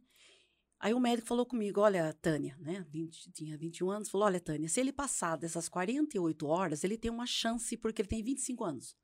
Mas o quadro dele é gravíssimo, porque no que pegaram ele, lá do, chão para a caminhonete, é, as costelas quebradas perfurou o pulmão. Nossa. Então o caso dele é gravíssimo. E, Pastora Carla, essa primeira noite, eu estava na minha mãe, sem ter telefone, só a vizinha que tinha, a vizinha ficou, qualquer coisa ela ia em casa. Gente, eu não dormi aquela noite, foi a pior, pior noite da minha Imagina, vida, né? Deus Você pouco tempo de casada, com criança pequena, e aconteceu isso com ele. Passou as 48 horas, é, o chão abriu, mas ali começou, né, os jovens, né, que tinha pouco tempo de casado, oração na igreja. Minha, meus irmãos são, dizer, todos pastores, né? Já foram para o monte orar. Meu irmão Antônio Carlos, Elizabeth, Silvana, todo mundo, a Lu, todo mundo já foi para o monte, já entrou em jejum. Ah, minha mãe, guerreira de oração, meu pai. E foi passando as horas. Todos os dias eu ia para o plantador de cana. Esse menino deu trabalho, viu? E não podia entrar para visitar. Só um dia eu entrei. O médico falou: vou deixar você entrar, mas vai ser só hoje. Eu entrei, ele não lembra, né? Eu, eu entrei e tal, ele estava lá todo entubado, aquela coisa toda que eu não gosto muito de lembrar, mas para lembrar o poder de Deus sobre as nossas vidas. E ele ficou, foi passando os dias, passando os dias, ele foi recuperando, recuperando. Eu ia todos os dias, pastora Carla, na porta, para saber o boletim, que tem que ser pessoalmente, e voltava para casa. E eu fiquei na minha mãe todo esse tempo. Fechei minha casa, fiquei na casa da minha mãe. E esse homem foi passando, passando, até que um dia ele teve, saiu da UTI e foi para o quarto. E o médico tinha falado para mim: olha, ele teve traumatismo craniano. Talvez ele não vai te conhecer, talvez ele não, não vai falar coisa com coisa. Menina, eu subi naquele elevador, Nossa. no portador Zicana é, fala assim, ah, a pastora Tânia é minha doidinha. Já era, viu? Aí eu subi no elevador, eu falava assim, no elevador, todo mundo olhando para mim, elevador cheio, eu falava assim, gente, ele saiu da UTI, gente, ele saiu da UTI. Gente, eu nem sabia que eu amava tanto aquele homem. ele saiu da UTI, a mulher saiu, ele estava no UTI, ele saiu. Aí procurei o quarto, tudo achei. Aí eu vi aquele magrinho meu, que estava mais magrinho ainda. Pastora, estava mais magrinho. Aí eu olhei assim nele, falei, vamos ver se ele me conhece, né? Se faltar a falar, não conheço. eu sou pastor, ele querendo me dispensar Meu e falando assim, Deus. assim, quem é você? Aí ele falei assim, é, quem sou eu? É, falei assim, você tá lembrado de mim? Aí ele olhou para mim e falou assim: ai, pare bem. É pronto, ele lembrou do bem. Pare bem. Você é Tânia, minha esposa. Olha, ele não era nem mulher, nem mulher. Era esposa. Esposa. Você é minha esposa. E eu, nossa, bem. Aí ele falou assim para mim: e o Douglas? Ele tá bem? Porque ele tava na cadeirinha, no carro. Eu falei: não, ele não estava na cadeirinha, ele não foi com você. Ele não foi com você. Aí ele falou: ah, então tá bom. Aí passava alguns minutinhos, ele fazia a mesma pergunta. E o Douglas? Aí eu falei, meu Deus, que o médico falou realmente que ele não ia ficar bem. Uhum. Pastora, foi um processo, saiu da UTI, veio para casa da minha mãe. Pastora, para dormir à noite, sabe como ele dormia? É costa com costa. É como se ele ficasse aqui nas minhas costas e eu ficava sentada na cama. Casamento, viu, gente? É. Casamento é na, na saúde, doença. na doença, na alegria, na tristeza, porque ele tinha muita dor na costela. E eles não avisaram que eu tinha que ir para ortopedista, que eu tinha que ter um acompanhamento. Não avisaram. Eu fui por ser técnico de enfermagem, eu corri depois. Mas nos primeiros dias eu não sabia o que fazer. Então ele não conseguia dormir de dor. Então eu, eu, eu ficava sentada na cama com ele, ele encostava costa com costa até dar sono, daí ele deitava e dormia. Esse homem, gente, Deus livrou ele de tudo isso. Dele, aí o médico falou, aí eu não sabia dessa consequência que estava da coluna. Até o dia que eu consegui, marquei um ortopedista para resumir a história, consegui um ortopedista, levei. Ele foi atendido, daí o médico mandou fazer um raio-x. No que ele viu, falou: da mesa do raio-x ele vai internar. Ele, ele não era para estar andando e eu não sabia, pastora. O médico falou assim: a, a coluna dele, a medula dele, ela está com fratura mais um pouco que ele continuasse andando, ele ia ficar paraplégico. Nossa. Ninguém te avisou que ele era para estar de repouso? Falei, não. Gente. Ele falou, Tânia, eu vou internar ele agora. Ele vai internou, ele passou uma cirurgia. E a cirurgia dele demorou horas, ele colocou uma haste, ele tem uma haste enorme na coluna. Então, casamento não é só, sabe, a festa, a cerimônia é muito mais do que isso. É. Aí ele passou por esse processo da cirurgia.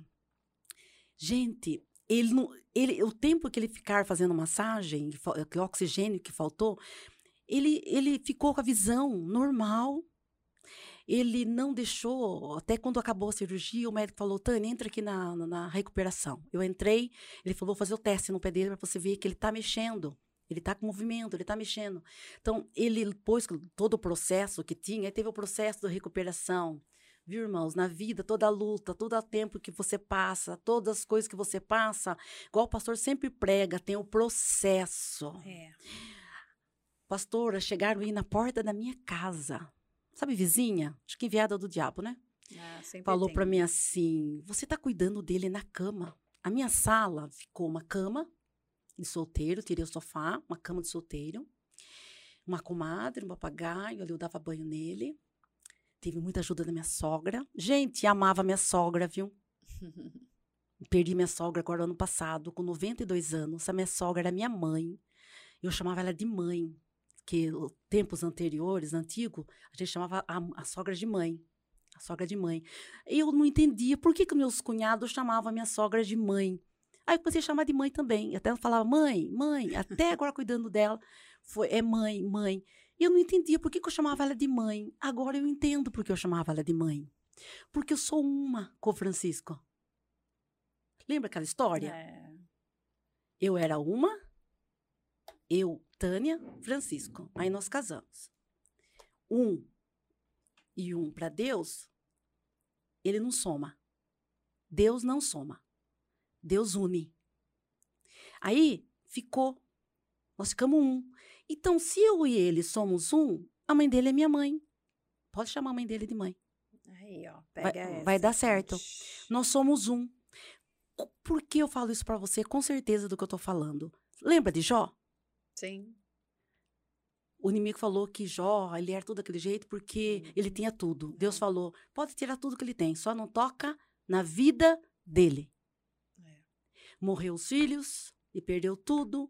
Aí turma as pessoas perguntam, por que, que a mulher de Jó não morreu? Tô arrepiada aqui. Forte, pastora. Por que, que a mulher de Jó não morreu? Ele perdeu os dez filhos, ele perdeu todos os bens.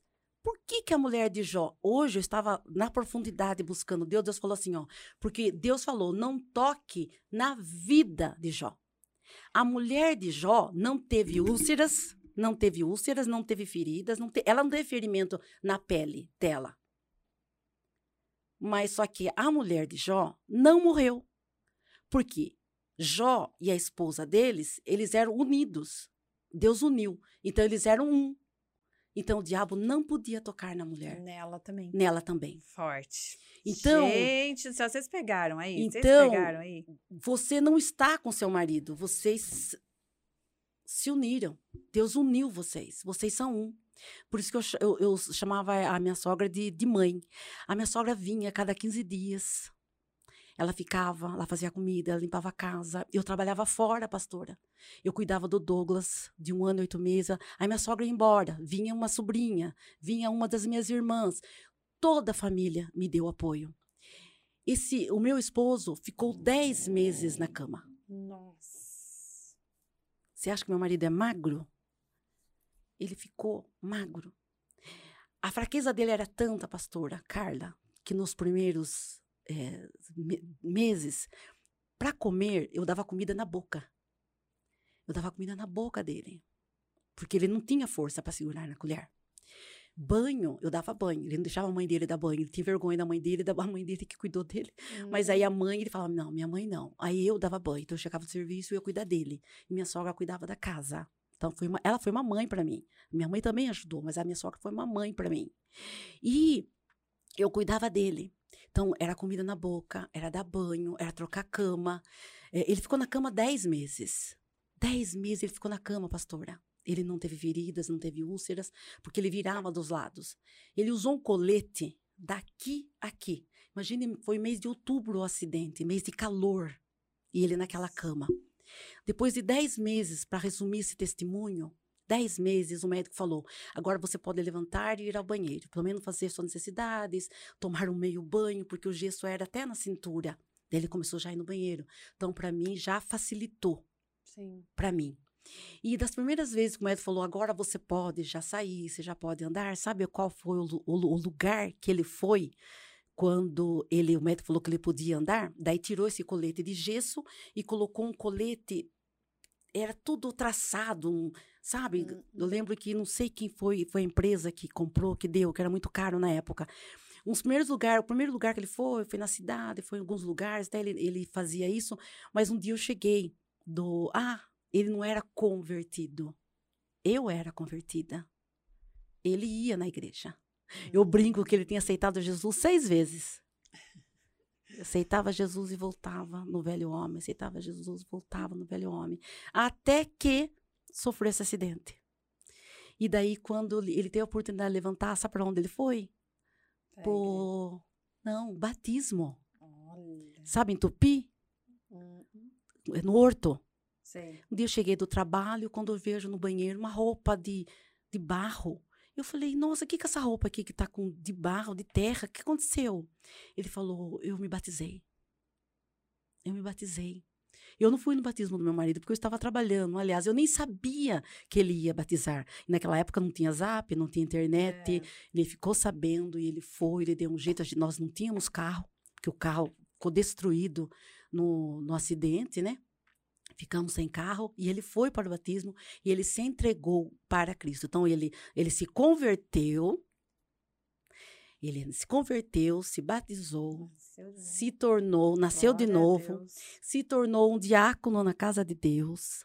De diácono, ele foi para diretor de diácono. De diretor de diácono, ele foi para tesoureiro de uns quatro cinco pastores. Foi é, dire, tes- é, isso. E depois ele ficou trabalhando comigo no Jardim São Paulo como pastor auxiliar. Essa é a minha história, esse é o testemunho Nossa, dele. Tremendo, hein? Tremendo. E é isso, né? Na hora da, das dificuldades, tem que estar tá ali. Tem que sofrer junto, chorar junto. Você se alegra, mas você também chora. Igual aquela pessoa que falou, falou para mim assim: é, por que você está cuidando dele? Olha, está aí na cama, dando trabalho. Devolve ele para a mãe dele. A pessoa foi na minha casa falar isso para mim.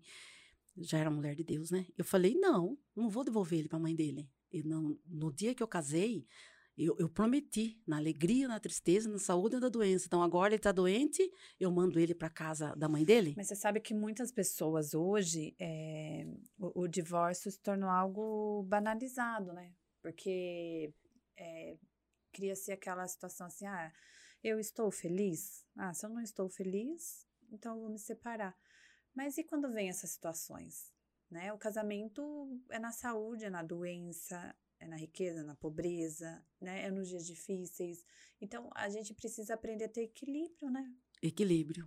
Equilíbrio para saber que o que a gente passa é passageiro. O que a gente está passando. Vai passar. Vai passar, né? Mas, e o que fica? O seu juramento, a sua aliança, né? Tem que, tem que fazer dar certo. E outra coisa também, aquela, aquela moça que falou que ela teve aquela decepção. É, se ela confiar e crer em Deus, Deus já preparou alguém. Se ela tem esse desejo no coração. Só ela esperar, não ir na vontade dela, mas ela esperar em Deus no tempo certo, na hora certa, sendo a preparação do Espírito Santo de Deus, vai ser a pessoa certa. É, eu creio também. Eu também creio. Tem alguma pergunta, alguma coisa aí? Deixa eu ler os comentários aqui. Tem gente conver... conversando aqui com a gente. Ó, Ó, o pessoal tá amando aqui o podcast. Muito forte as palavras da Bispa Stânia. Ó, quer ver? O amor é paciente, o amor é bondoso, o amor não inveja, não se vangloria, não se orgulha. É exatamente isso que o apóstolo Paulo vai dizer. Não, tra não maltrata, né? Não procura seus interesses, não ira facilmente. Essa Ai. parte é não ira facilmente, não guarda rancor, né? O amor não se alegra com a injustiça, exatamente.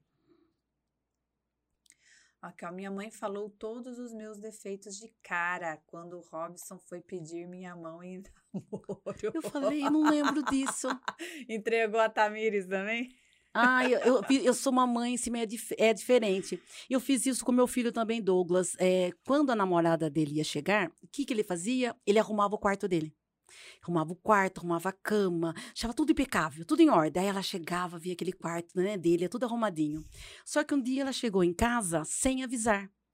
E daí ele foi, pegou o quarto e passou chave. No quarto, trancou e tipo assim, ela não pode ver meu quarto como é na realidade. Eu falei, dá chave. Falei para ela, vem comigo. Mãe, você não vai fazer isso. Você não conhece a Tânia. Falei, vem, vem comigo. Você vai casar? Então você, vai, você tem que saber com quem você vai casar.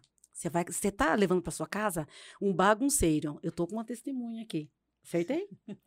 um bagunceiro. Ele é bagunceiro. Então você tá preparada?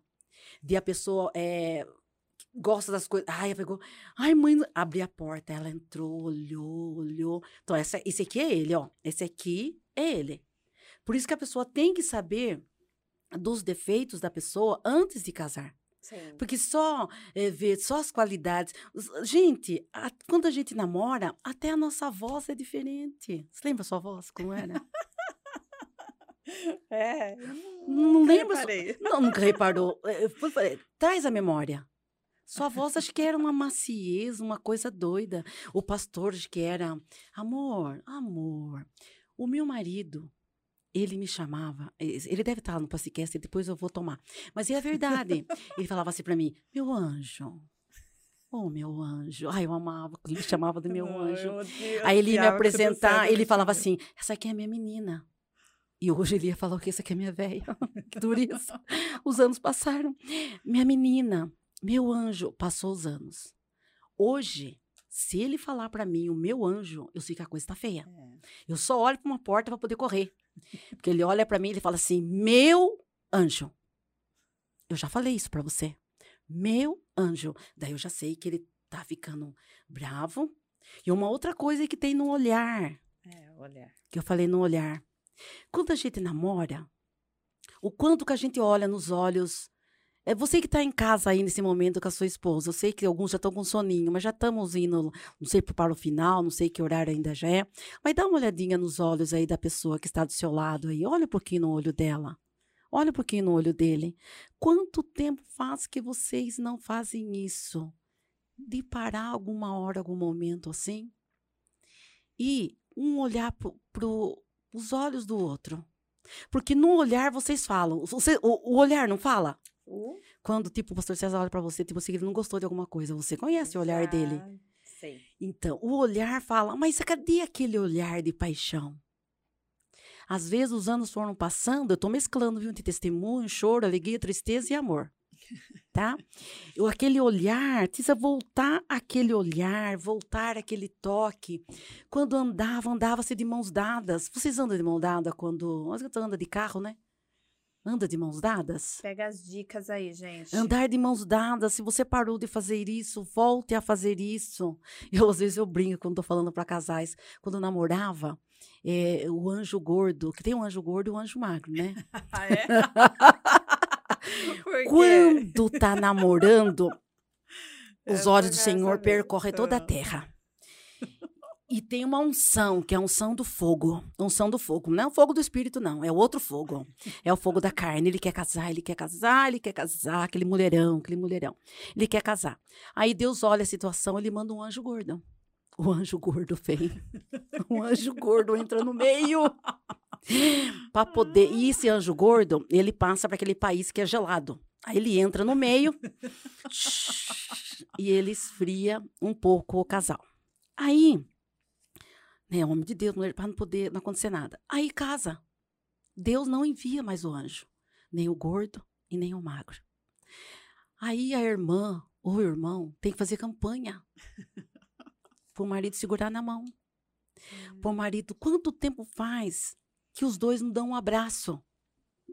Volte a abraçar a sua esposa, volte a segurar na mão dela, volte a lembrar que o quanto é bom estar junto. Uma outra coisa, Deus não trabalha num casamento, num relacionamento onde está bagunça. Não estou falando de bagunça de móveis. Estou falando bagunça em que o marido não é sacerdote, é a mulher que manda, as crianças que gritam, é a porta que bate. Deus trabalha com alinhamento, Deus trabalha com organização, Deus trabalha com harmonia. Como você sabe disso, pastora? Porque Deus lá na criação, ele falou, façamos. É junto, é unido. Unidade. Quer uma família abençoada? É unidade, é estar junto. Então, voltar a segurar nas mãos. Vou dar uma. perguntar algo para vocês. Quero que vocês aí olhem um para o outro e respondam. Como que está a situação de vocês? Você está naquela situação que o beijinho tá na testa, no rosto. de 1 a 10, como é que tá seu casamento, irmão? Pelo amor de Deus, não coloca aí não, porque ninguém precisa saber. Irmão, no começo o anjo gordo descia. Aí Deus tirou o anjo gordo. Deus falou: agora você casou, meu bem. Eu- Vocês dois são um, pode namorar. E agora, bem, ela tem muita dor de cabeça.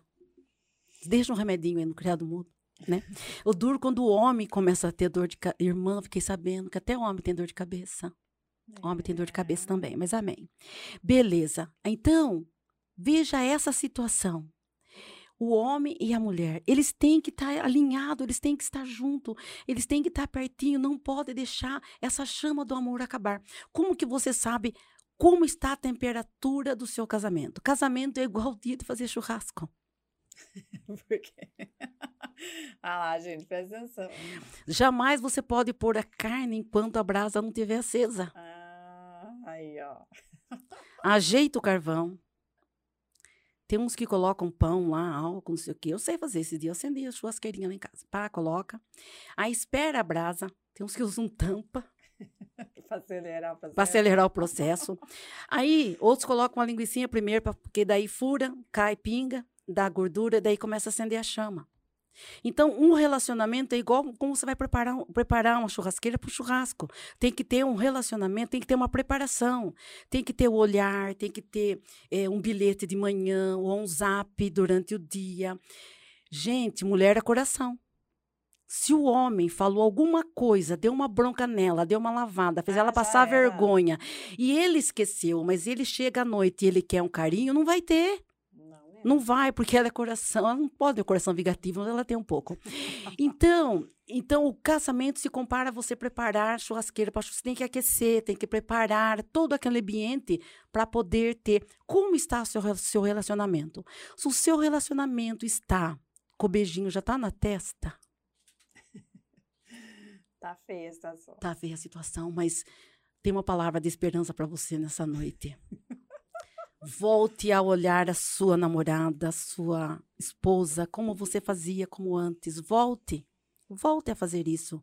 Volte a preparar o ambiente, né? Para fazer um O churrasco, você problema é que É.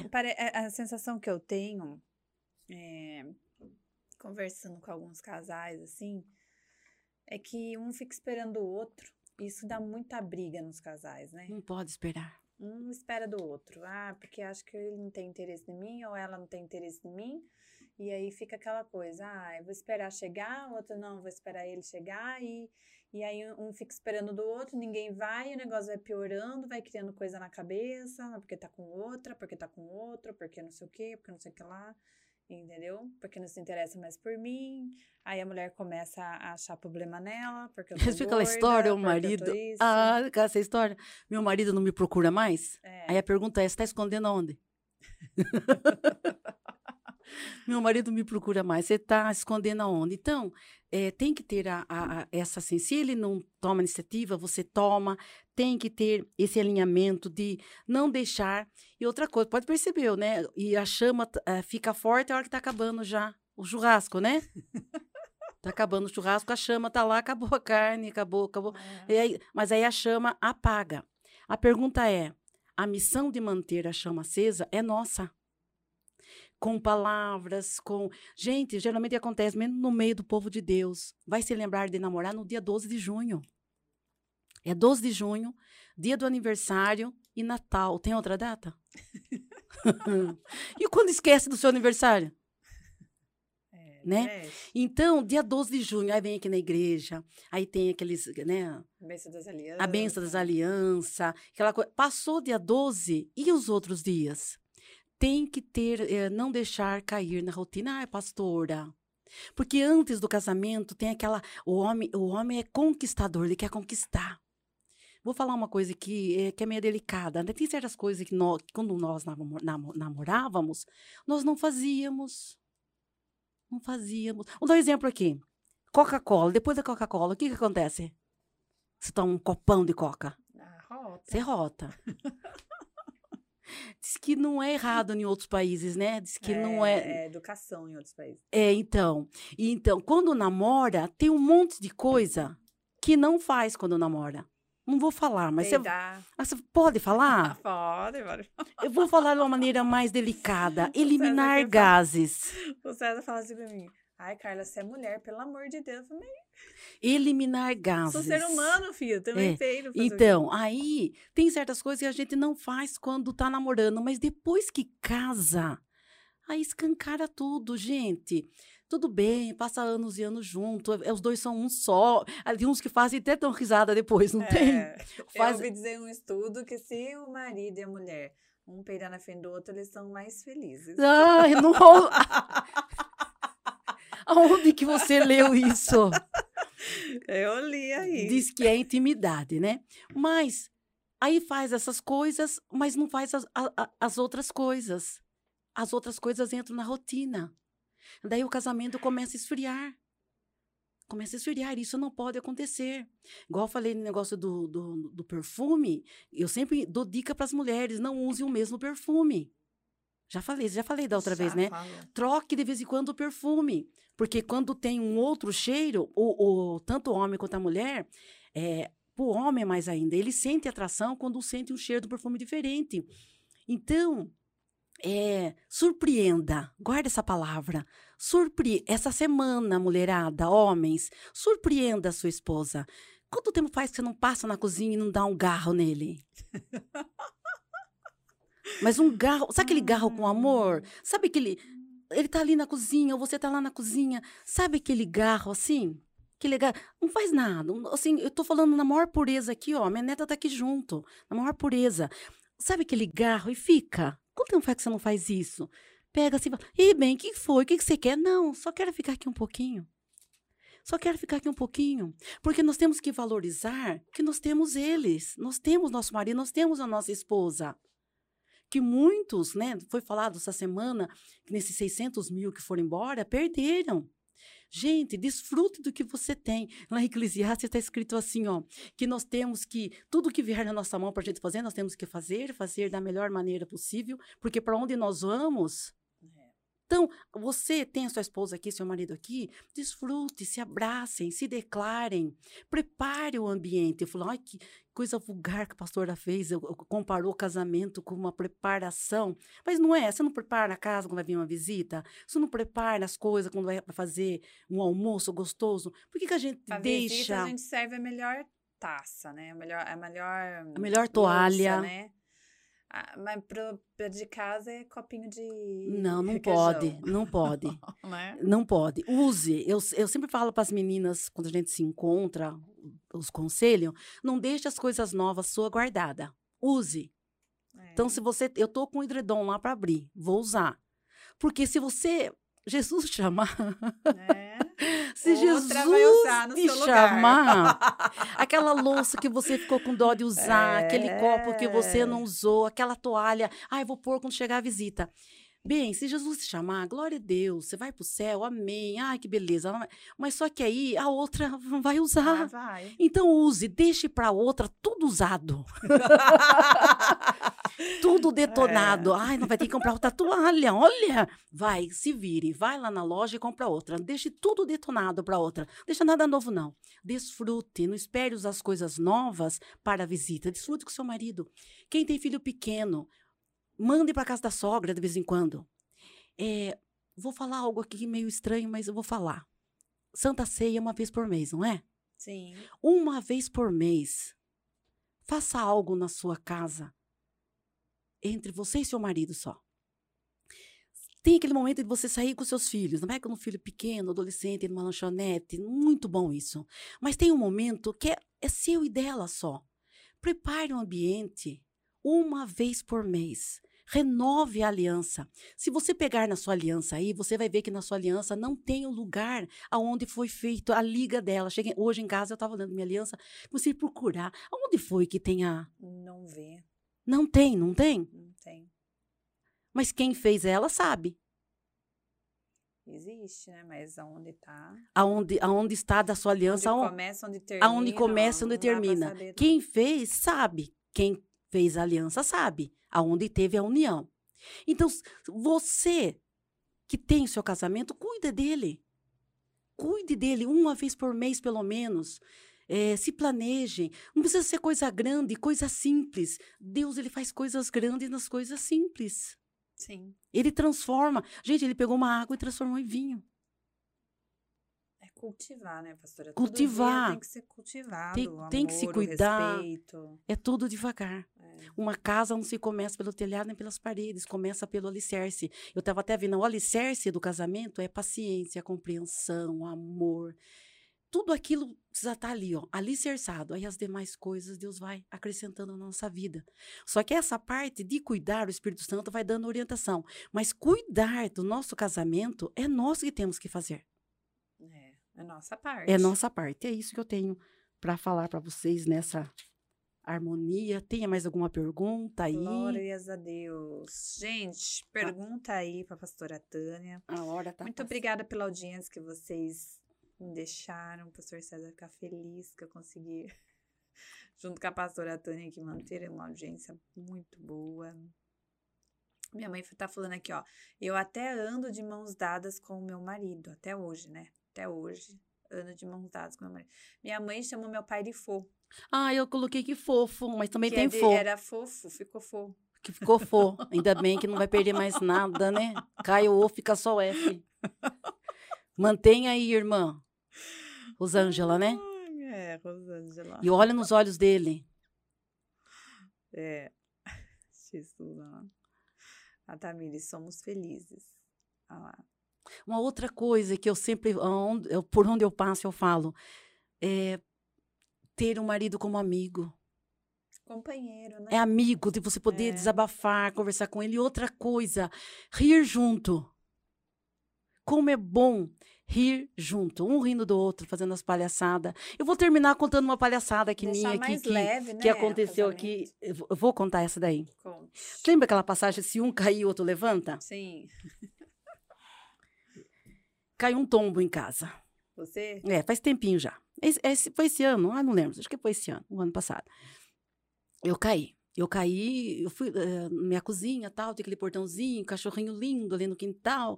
E você começa a falar o cachorrinho, ele já deita, né? Pra você fazer a mão na barriguinha É. dele. E eu fui inclinar, passar a mão na barriguinha dele, né? O portãozinho foi pra frente e eu fui. Pá. Quando eu tava lendo Eclesiastes 4, eu comecei a rir em casa. Deus, eu caí mesmo, Deus. É quando um cair, se tiver dois, é melhor que o outro levanta. Olha a piada. Meu amor falou, Tânia tá contando isso. Eu caí. Aí eu caí, fui por Pra cima, por- mas foi tão interessante que o, que o animal, ele é esperto. se eu caio em Saiu cima, se eu caio em cima do cachorro, co- com esse pezinho aqui, essa elegância, tinha matado o cachorro. O cachorro disse que me ama, mas ele, tchum, se mandou. Eu caí em cima do, do portão e com a mão pra frente e dei um impacto na minha coluna. Pode rir. Nossa. Deu um impacto na minha coluna. Aí, quando eu caí, eu comecei a rir, porque eu achei engraçado. Eu caí, mas só que eu tava com muita dor por causa da coluna e não conseguia levantar. Não conseguia levantar. Deu um paque, não conseguia levantar. O cachorro veio, né? Primeiro ele correu, depois ele voltou. Olha a piada para terminar nosso podcast. Bem. O bem. Ai, tava o clima lá em casa, né? O bem. Eu caí. Caiu. Bem, eu tô falando sério, eu caí. A casa é grande, né? ah, você caiu. Caiu nada. Bem, aí eu comecei, né? Mulher é coração, né? Bem, eu caí sim, eu tô aqui no quintal. Aí, não sei se ele falou, le- ele não falou levante, nem que é um homem educado, né? Fino. É, Eu caí sim, bem, eu tô aqui no quintal. O bem veio. O bem veio, olhou, achei que ele queria dar risada, mas. eu de bruço caída, Você bonitinha. ficou lá paralisada. É, aí, aí o marido chegou perto para tentar me levantar. Quem falou que o cachorro deixava? Não, eu tenho que terminar fazendo graça.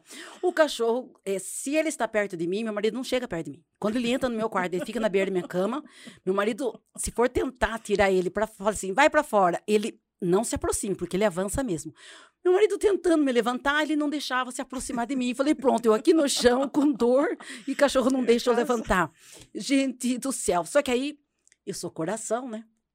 Comecei a chorar. E chorar, chorar, bem do céu, minha coluna. O marido, calma, calma, calma. Você vai levantar e vira do lado, vira do. Olha o tamanho da mulher. Aí ele vai, vai. Aí o cachorro ficou quieto, levantou. Aí eu lembrei desse versículo, Eclesiastes 4. Cada vez que você ouvir esse versículo na Bíblia, ou o pastor pregar, você vai lembrar a pastora Tânia caída no quintal, que diz no texto. Eu comecei com ele e termino. Realmente, se eu estivesse sozinha em casa aquele dia, agora, porque eu também já estava casada, se eu estivesse sozinha em casa, eu tinha que esperar melhorar para poder levantar É. porque eu não estava conseguindo levantar. E não era brincadeira, é, bobeira. Hum. Não, ele teve que me ajudar a levantar mesmo. E então, se tiverem dois juntos, se você cair, o outro vai ajudar você a levantar. Meu marido ajudou a levantar. Se você tiver fraco na fé, o seu marido, ele vai orar por É, você, aí. ele é o sacerdote, e ele vai te ajudar a levantar. Menos que sua mulher for pesadinha, mas ele vai te ajudar a levantar. Não importa. Eu lembrei de uma coisa. Você pode. Você era magrinha, bonitinha, é, continua bonita. Mas aí você. Mas quando ele olha nos teus olhos, ele vê você. Nos seus olhos, ele vê você. Então, ele me levantou. Então, vamos viver Eclesiastes 4. Por quê? Porque o cordão de três nó não se rebenta com facilidade. Levantei, fica bem, estou bem aqui, dando testemunho para a honra e glória do Senhor Jesus, porque Deus é bom. Quando eu lembrei que quando eu casei, a mulher sempre tem um sonho do homem carregar, né? Essa parte eu não contei. Com o peso que eu tinha. Coitado do Zé, eu falei, não, você vai carregar de qualquer jeito. Ele carregou na beirinha da cama, assim, eu só, só pra pôr na cama, assim, porque não aguentava com o meu peso, coitado. Os pastores estavam falando, melhor essas duas pararem para não sair, É, sair mais coisas. É isso. É melhor serem dois do que um. Gente, foi bênção demais. Glória a Deus. Eu agradeço a pastora. oportunidade de Deus Muito ter me dado. obrigada. Graças a Deus deu tudo certo hoje, né, Deu, pastora? em nome de Jesus. Eu creio que Deus. As pessoas estão aí ouvindo. Deu, ó, mais 70 pessoas aqui com a gente, foi bênção demais. E agora eles querem dormir, né? É, agora eles vão dormir dando risada aí. Pastora, olha para essa câmera aqui, deixa um recadinho pro pessoal aí que nos assistiu até agora. Amém. Deixe seu recado final. Eu agradeço por essa oportunidade de estar aqui. Eu espero que eu tenha sido bênção para a vida de vocês. Contei um pouquinho aqui do meu testemunho, porque só um pouquinho, porque em 40 anos tem história, tem muita história. Mas uma palavra de ânimo para vocês. É, tenha fé, tenha esperança, ame. E uma outra coisa, é amor é construído. É no dia a dia, é dentro de casa, é nas coisas que você passa, mesmo nas adversidades, ela vem só para a gente amadurecer e crescer. Uma coisa eu digo para você, naquela hora que na hora da cerimônia que vocês estavam ali, talvez você nem lembre qual foi a passagem que o pastor leu no dia da sua cerimônia, mas eu quero que você lembre de que algo sobrenatural aconteceu naquele dia, quando Deus veio. Que Deus, quando nós, quando nós casamos, Deus ele passa a ser a nossa testemunha. Ele vem e ele nos uniu. Naquele que ele nos uniu, nós sabemos que a partir daquele momento nós não somos só nós dois. É. Por isso que fala assim: se você estiver passando alguma prova na sua casa com o seu esposo, eu quero falar para você. Essa prova ela tem dia para acabar, porque ela começa, ela vem e ela passa. E você, vocês dois, nessa, nessa caminhada que vocês estão, vocês não estão sozinhos. Vocês têm o Espírito Santo de Deus que está com vocês. E o Espírito Santo de Deus, ele não está do lado, ele está dentro de vocês. Então, a vitória é certa. Eu creio que vocês estão sendo abençoados em nome do Pai, do Filho e do Espírito Santo de Deus.